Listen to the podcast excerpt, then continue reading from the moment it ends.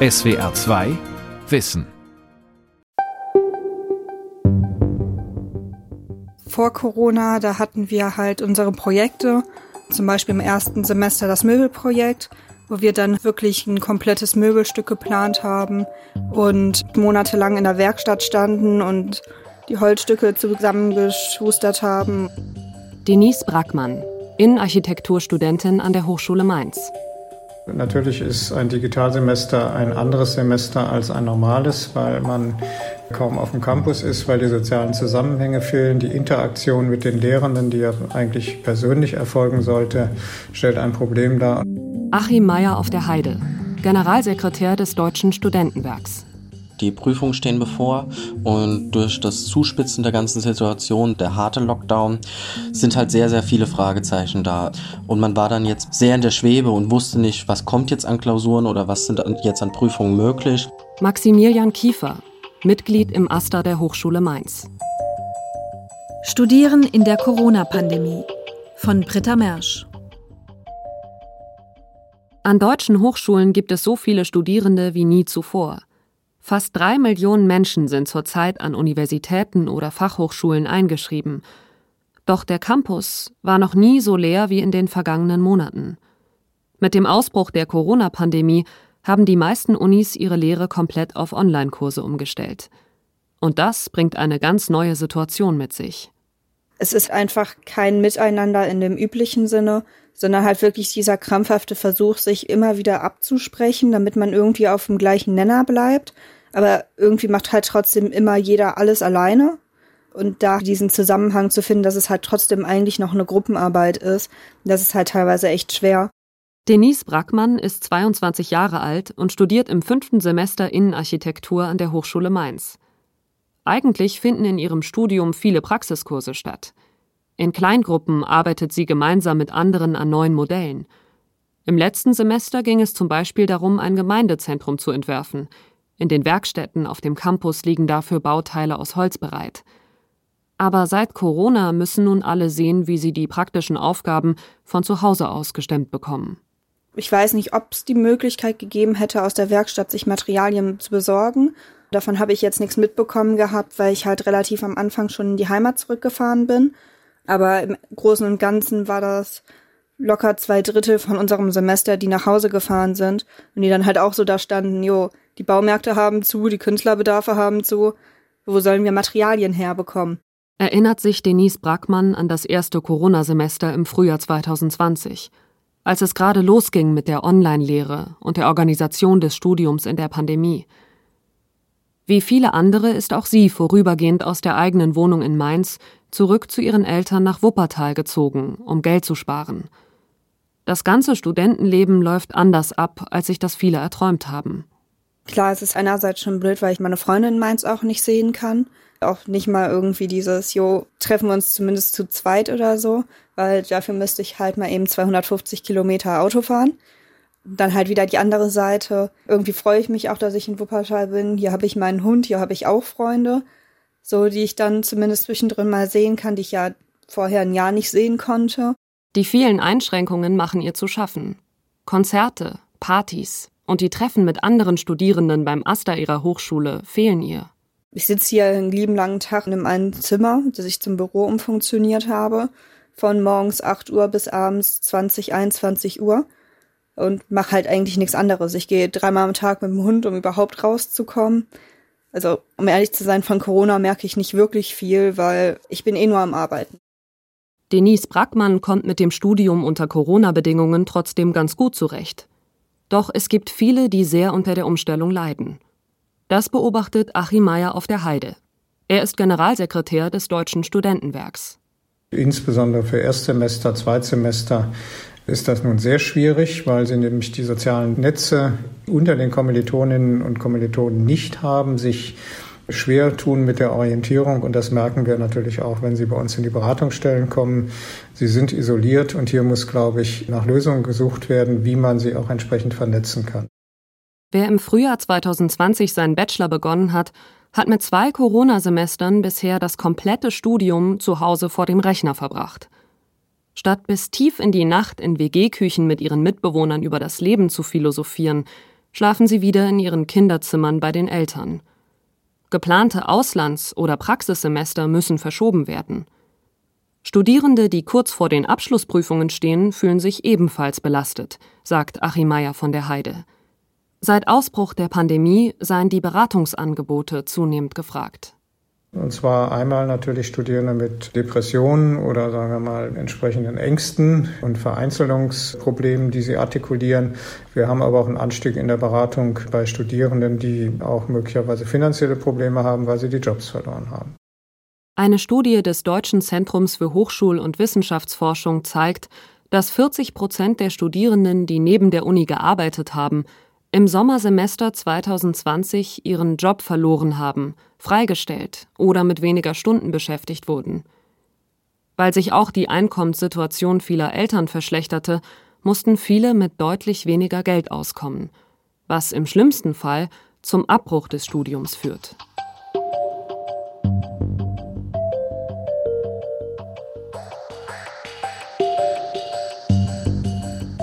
Die Universität Hildesheim hat in einer Umfrage die psychosozialen Auswirkungen des Studiums im ersten Corona-Semester 2020 untersucht. Besonderes Augenmerk galt jenen, die bis zum Erwachsenenalter in Wohngruppen oder Pflegefamilien gelebt und den Sprung an die Hochschule geschafft haben. Doch es wurden auch Studierende befragt, die von ihren Eltern viel Unterstützung erfahren – Severin Thomas ist wissenschaftliche Mitarbeiterin am Hildesheimer Institut für Sozial- und Organisationspädagogik. Und auch da haben wir gesehen, dass die Studierenden, die wieder bei ihren Eltern eingezogen sind, die die Ressourcen des elterlichen Haushalts nutzen konnten, natürlich leichter mit der Situation umgehen können, zumindest was die technische Ausstattung betrifft, als diejenigen, die tatsächlich ganz alleine, vielleicht auch noch in einem Single-Haushalt, die Situation meistern mussten. Insgesamt habe die Umfrage gezeigt, dass die meisten das Studium in der Pandemie als belastend empfinden, aus unterschiedlichen Gründen. Sei es, weil ihre Tagesorganisation irgendwie nicht so funktioniert hat oder weil sie andere Aufgaben übernehmen mussten, Pflegetätigkeiten oder einfach vielleicht auch eigene Kinder betreut haben, sodass sie gar nicht in dem Umfang studieren konnten, wie sie sich das gewünscht hätten. Also es waren die wenigsten, die gesagt haben, ich habe jetzt durch das digitale Studieren mehr geschafft, als ich sonst schaffe. Wenn die Seminare an der Uni nicht stattfinden, falle es vielen Studierenden schwer, sich zu motivieren. Es fehlt tatsächlich zum einen diese Tagesstruktur, dass man eben zu einer bestimmten Zeit in die Hochschule geht, dort auch mit anderen studiert und nicht so stark individualisiert. Das ist eben ein Aspekt. Das Studieren, ich sag mal, in Abwesenheit aus dem Seminarraum schafft natürlich auch die Möglichkeit, einfach gar nicht anwesend zu sein. Also ich sag mal, sich doch auch zu disziplinieren, ist eine große Herausforderung gewesen. Und auch der Austausch mit anderen fehlt. Das ist ein zweiter zentraler Befund, das Fehlen des sozialen Lebens auf dem Campus, im Freizeitbereich abends in die Kneipe zu gehen, mit anderen zusammen in Arbeitsgruppen zu arbeiten. Das ist eben doch als deutliches Manko in diesem digitalen Semester benannt worden. Und noch ein anderer Aspekt werde in der Diskussion über die Situation von Studierenden oft vergessen, sagt Sozialwissenschaftlerin Severin Thomas. Das Erleben der Corona-Pandemie, das fällt ja in dieser Diskussion oft unter den Tisch. Was macht es eigentlich mit jungen Menschen, wenn die den Fernseher anschalten oder eben im Internet gucken, was gerade so um sie herum passiert, führt das ja eben auch dazu, dass ich nicht so völlig frei und unbeschwert ja meinem Studienfach folgen kann. Also für alle hat ja sich der Alltag auch jenseits des Studiums deutlich verändert und das hat sich eben nachhaltig auf das Studium ausgewirkt. Dazu kommt, dass die Planungssicherheit fehlt. Die Entscheidung, ob das nächste Semester online stattfindet oder an der Hochschule, wurde oft erst kurz vor dem Beginn der Vorlesungen getroffen. Und so mussten die Studierenden ihre Pläne auch mal spontan über Bord werfen. Kurz vor dem Start des Wintersemesters ging die Innenarchitekturstudentin Denise Brackmann aus Mainz davon aus, dass einige Kurse an der Uni stattfinden und sie also wieder vor Ort sein muss. Ich habe tatsächlich geschafft, in der Woche die Wohnungssuche zu betreiben und innerhalb von drei Tagen eine Wohnung zu finden, einen Mietvertrag zu unterschreiben und umzuziehen. Doch dann teilten die Professorinnen und Professoren mit, dass die Hochschule Mainz doch alles auf Online-Lehre umstellt. Das Zimmer im Studentenwohnheim hat sie trotzdem behalten. Für den Fall, dass ich jetzt demnächst nochmal runter muss, habe ich dann auf jeden Fall einen Ort, wo ich hin kann. Aber ist halt auch wieder ziemliche Geldverschwendung, dann zu sagen, ja, ich habe jetzt eine Wohnung, die eigentlich 90 Prozent der Zeit leer steht und ich in einem halben Jahr vielleicht insgesamt nur eine Woche da bin. Denise Brackmann hat das Glück, dass ihre Eltern die Kosten auffangen können. Doch das klappt nicht bei allen. Dazu kommt, dass Nebenjobs in Kneipen, auf Messen oder in kleinen Boutiquen wegbrechen. Zwar hat der Bund mit den Überbrückungshilfen für Studierende ein Nothilfeprogramm auf den Weg gebracht, das bei akuten finanziellen Engpässen hilft, doch viele Studierende konnten den Zuschuss von bis zu 500 Euro pro Monat nicht in Anspruch nehmen, weil sie die harten Kriterien nicht erfüllen und mehr als die erlaubten 500 Euro auf dem Konto hatten. Viele Anträge wurden daher abgelehnt.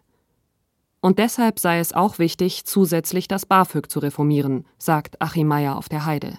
Leider mussten wir allerdings dann uns bestätigt sehen, dass es eben eine Gruppe von Studierenden gibt in einer prekären Finanzsituation. Und das hat sich nochmal deutlich gezeigt. Und deshalb sagen wir jetzt auch, beides war notwendig. Also einmal natürlich schnell zu helfen, dass Studierende finanzielle Notlagen pandemiebedingt überstehen konnten. Aber es ist auch ganz dringend wichtig, jetzt endlich ans BAföG ranzugehen. Das ist das grundlegende Studienfinanzierungsinstrument und es muss es auch bleiben. Denn auch unabhängig von der Pandemie hätten viele Studierende Hemmungen, BAföG zu beantragen, da sie einen Teil des Geldes zurückzahlen müssen. Deshalb fordert das Deutsche Studentenwerk eine Reform. Wenn Sie sich jemanden angucken, der voll gefördert wird oder die voll gefördert wird, dann sind das 50.000 oder etwas über 50.000 Euro für das Studium. Da sind über 40.000, über 80 Prozent Zuschuss. Dann kann man eigentlich auch gleich auf eine Vollförderung gehen. Doch ob es um Geldsorgen geht oder die psychische Belastung in dieser besonderen Zeit, die Bedürfnisse von Studierenden müssten nun noch stärker als vorher in den Blick genommen werden, sagt auch Severin Thomas. Es ist die Aufgabe der Hochschulen, insgesamt mehr Beratung anzubieten, sei es an den einzelnen Instituten oder Fakultäten, aber auch zentral. Also ähm, Möglichkeiten auch zu schaffen, dass jemand sein Studium auch unter diesen Bedingungen absolvieren kann oder eben auch signalisieren kann, unter diesen Bedingungen geht das für mich so nicht, was habe ich für Möglichkeiten. Denn das Studium zu Pandemiebedingungen bringt vieles durcheinander. Abgabefristen von Abschlussarbeiten, weil Praktika in Betrieben nicht stattfinden können – Dazu die finanziellen Sorgen oder die Frage, wie der Alltag neu organisiert werden kann. Und das betrifft natürlich nicht nur die Studierenden, sondern auch die Dozentinnen und Dozenten. Denn auch sie müssen sehen, wie sie die Online-Lehre, die Kinderbetreuung und die eigenen Forschungsarbeiten unter einen Hut bekommen. Und deshalb braucht ein Studium unter Corona-Vorzeichen auch besondere Regeln – dass das gewohnte Pensum in einer Pandemie nur schwer zu stemmen ist, spürten viele Studierende schon im Sommersemester 2020, als es gerade losging mit der Online-Lehre.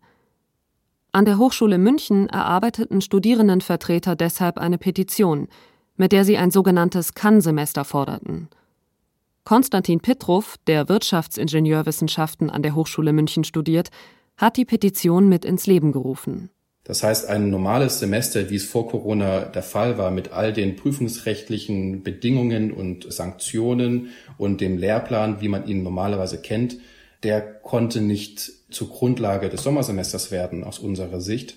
Es musste ein Semester sein, das auf Freiwilligkeit basiert, sowohl in der Nutzung von Lehrinhalten als auch in den tatsächlichen Prüfungen, die dieses Semester dann zum Abschluss bringen. Innerhalb von wenigen Wochen unterzeichneten knapp 50.000 Menschen die Petition. Die Politik reagierte auf den öffentlichen Druck.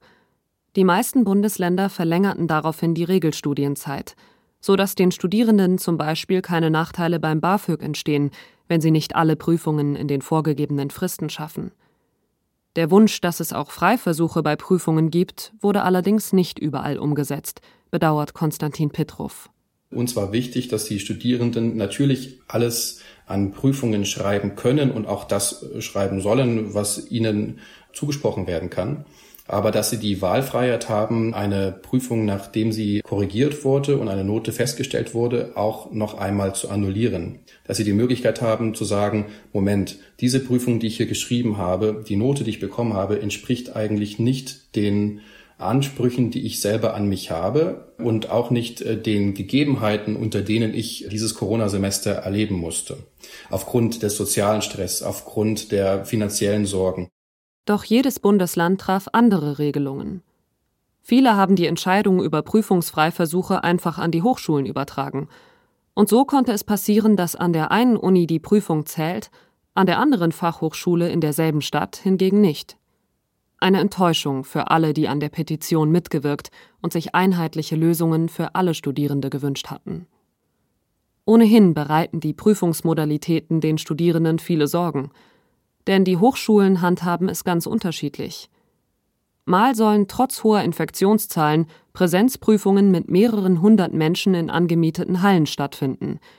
Dann gibt es die Möglichkeit, Prüfungen online abzulegen oder auf Hausarbeiten auszuweichen. Doch Informationen dazu erreichen die Studierenden oft nur schleppend, kritisiert Maximilian Kiefer, der Bauingenieurwesen an der Hochschule Mainz studiert und sich dort im AStA engagiert. Zu Beginn des Jahres 2021 hätten viele Studierende verunsichert beim AStA nachgefragt, wie die Prüfungen im Wintersemester denn nun ablaufen werden. Da haben wir sehr viel mentale Hilfe leisten müssten und schon mal versuchen müssen, die Wege des Asters zu nutzen, um mehr Informationen zu kriegen, weil gerade die Studierenden, die jetzt Anfang Januar schon Prüfungen schreiben oder die in einem Zweit- oder Drittversuch stecken, die haben natürlich gewisse Paniken und da war es dann einfach an Kommunikation vor Weihnachten viel zu wenig, um die Sorgen der Studierenden aufzufangen. Erst kurz vorher hätten die Studierenden erfahren, dass die Prüfungen möglichst online stattfinden sollen. Heißt, viele der Dozenten versuchen aktuell jetzt spontan auf digitale Alternativen umzurüsten, sofern sie das noch nicht gemacht haben, weil die Bitte kam auch von der Hochschulleitung zwei Wochen vor der Klausur die endgültigen Modalitäten bekannt zu geben. Doch manche hielten auch an den Präsenzprüfungen fest, was die Studierenden gleich vor mehrere Probleme stellt, sagt Maximilian Kiefer. Entweder ich schreibe die Klausur und gehe ein Risiko ein oder schreibe sie halt nicht. Da hat unsere Hochschule nämlich auch die Möglichkeit erlassen, dass man ohne Angabe von Gründen sich von Präsenzklausuren abmelden kann, also rücktreten kann. Dementsprechend hat man die Möglichkeit, eine Präsenzklausur nicht zu schreiben, muss sie dafür aber dann halt ins nächste Semester oder sogar ins nächste Jahr schieben, was zu anderen Problemen führen kann. Bei den Klausuren sind noch viele Fragen offen. Möglich sind zum Beispiel Open-Book-Klausuren bei denen Prüfungsaufgaben zu Hause am Rechner in einer angegebenen Frist bearbeitet werden müssen. Bücher, Online-Recherchen und andere Arbeitsunterlagen sind erlaubt. Allerdings ist schwer festzustellen, ob nicht doch jemand anderes die Klausur geschrieben hat. Eine andere Variante ist, dass die Studierenden an einer Videokonferenz teilnehmen und sich beim Schreiben beobachten lassen. Doch neben datenschutzrechtlichen Fragen müssen auch weitere Aspekte geklärt werden, sagt Maximilian Kiefer. Erfahrungen aus Bayern zeigten, dass dann alle die Kamera anhaben, schreiben vom Bildschirm, können Rückfragen stellen. Hat aber auch den Nachteil, wenn einmal kurzes Internet oder das Video ausfällt, weil schlechte Verbindung, schlechtes Netz, ist man aus der Prüfung ausgeschlossen und hat nicht mehr bestanden. ist auch schwierig. Und so kommt es zu ganz unterschiedlichen Lösungen. In den Ländern, an Hochschulen und zwischen den Fachbereichen, die mal zu mehr Stress führen oder zur Entspannung der Situation beitragen – aber auch mehr Ungleichheit unter Studierenden mit sich bringen. Eine unbefriedigende Situation. Und so manch einer schielt neidisch auf die Uni oder das Bundesland nebenan, das den scheinbar besseren Weg für die Studierenden gefunden hat.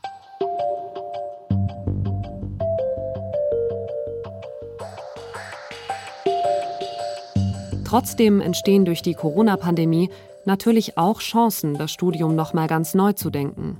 Es gibt in der Lehre, also in der Hochschullehre grundsätzlich noch viel Nachholbedarf. Sagt Martin Wolf, Professor für Wirtschaftsinformatik an der Fachhochschule in Aachen, der sich schon vor Corona viel mit der Frage beschäftigt hat, wie das Lernen der Zukunft aussehen kann. Die Möglichkeiten, optimale Lernbedingungen zu schaffen, seien noch längst nicht ausgeschöpft. Wir haben zum Teil Vorlesungen mit 200, 300, in großen Veranstaltungen manchmal auch 1000 Studierenden. Und die kriegen alle das Gleiche, aber alle lernen doch unterschiedlich. Das heißt, dieses ganze Thema Individualisierung der Lehre, wie kann das denn gemacht werden? Die Forschung habe gezeigt, dass es zum Beispiel auditive Lerntypen gibt, die sich am besten übers Hören den Lernstoff aneignen. Oder kommunikative Lerntypen, die am besten verstehen, wenn sie darüber reden – und obwohl es so viele unterschiedliche Arten gibt, neues Wissen aufzunehmen und zu speichern, geht die Lehre an den meisten Hochschulen auf diese individuellen Lernbedürfnisse gar nicht ein.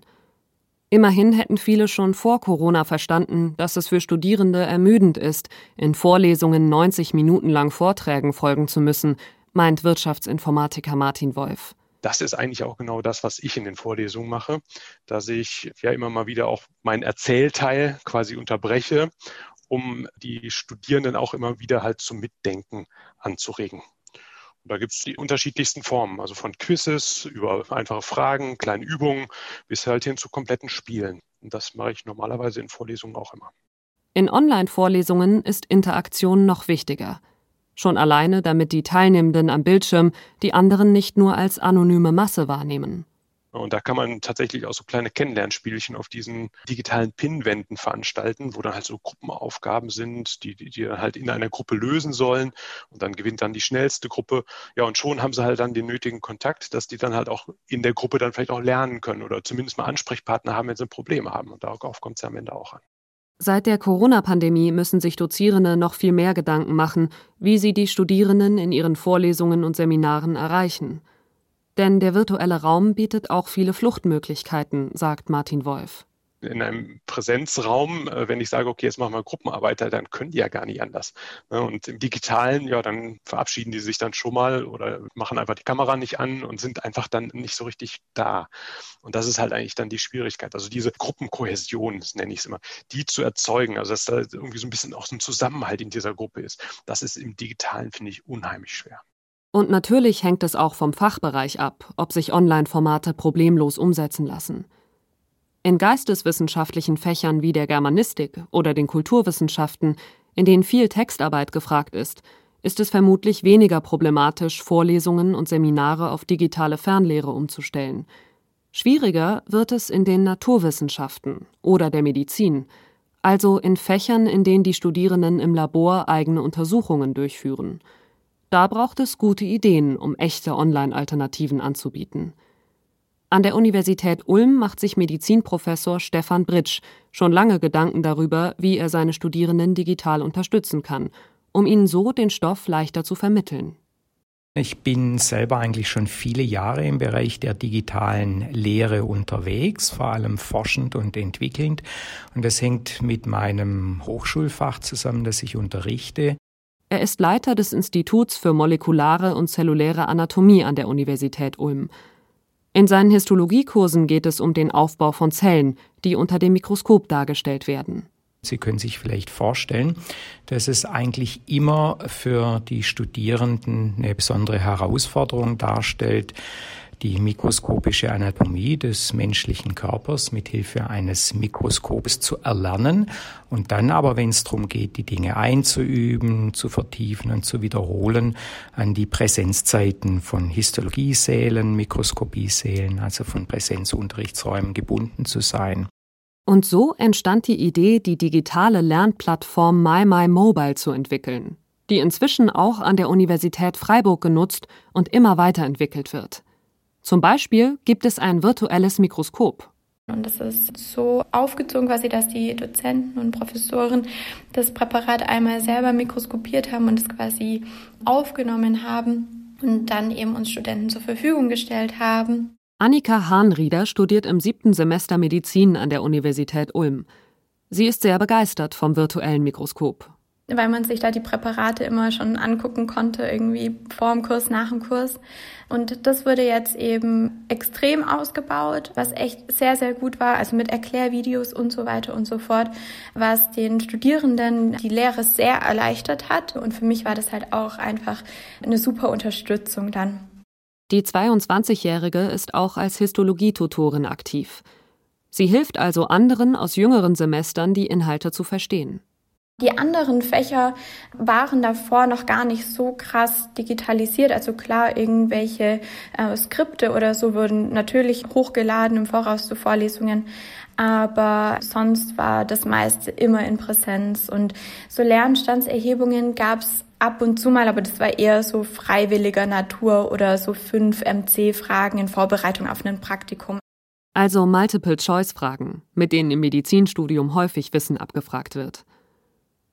Doch nicht alles lässt sich online gut umsetzen, sagt Annika Hanrieder.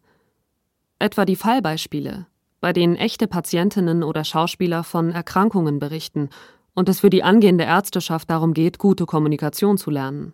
Zum Teil findet es online statt, auch quasi als irgendwie Zoom-Meeting übertragen, aber zum Teil wird es eben auch entweder komplett rausgestrichen aus dem Lehrplan Oder die Dozenten machen daraus wie so eine eigene Vorlesung und erzählen es einem quasi in der Theorie, ohne dass man halt den Patienten sieht.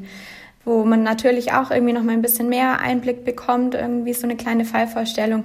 Aber es ist natürlich immer eindrücklicher und für uns einfach natürlich auch irgendwo besser zu lernen, wenn man einfach auch mal wirklich den Patienten sieht, dann auch noch mal Fragen stellen kann. Und obwohl in ihrem Studium vieles sehr gut läuft mit der digitalen Lehre, wünscht sie sich doch nichts sehnlicher, als wieder richtig an der Uni studieren zu können. Das Studium lebt einfach so von Präsenzveranstaltungen und sich irgendwie dann auch mit Freunden treffen und austauschen und nicht nur stupide irgendwie vor dem Bildschirm sitzen. Und gerade Medizin ist ja auch immer in den höheren Semestern halt eben auch ein sehr praktisch angelegtes Studium und dann irgendwie nur Vorlesungen zu hören und das alles total abstrakt ist halt schon sehr schade. Deswegen ist es natürlich super, wenn weiterhin so Online-Vorlesungen wie als unterstützendes Tool genutzt werden.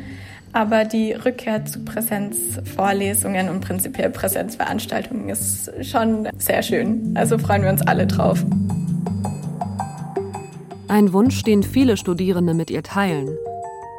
Doch ob in Zukunft wieder ausschließlich Präsenzveranstaltungen stattfinden und was von der Online-Lehre bleibt, ist offen. Wird sich die Studienkultur verändern? Das Miteinander auf dem Campus? Die Rolle von Dozierenden?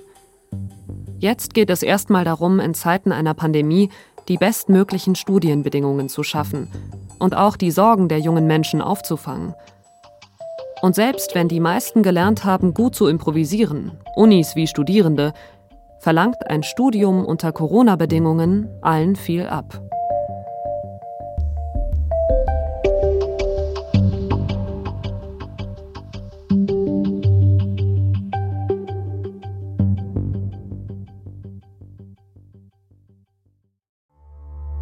SWR 2 Wissen.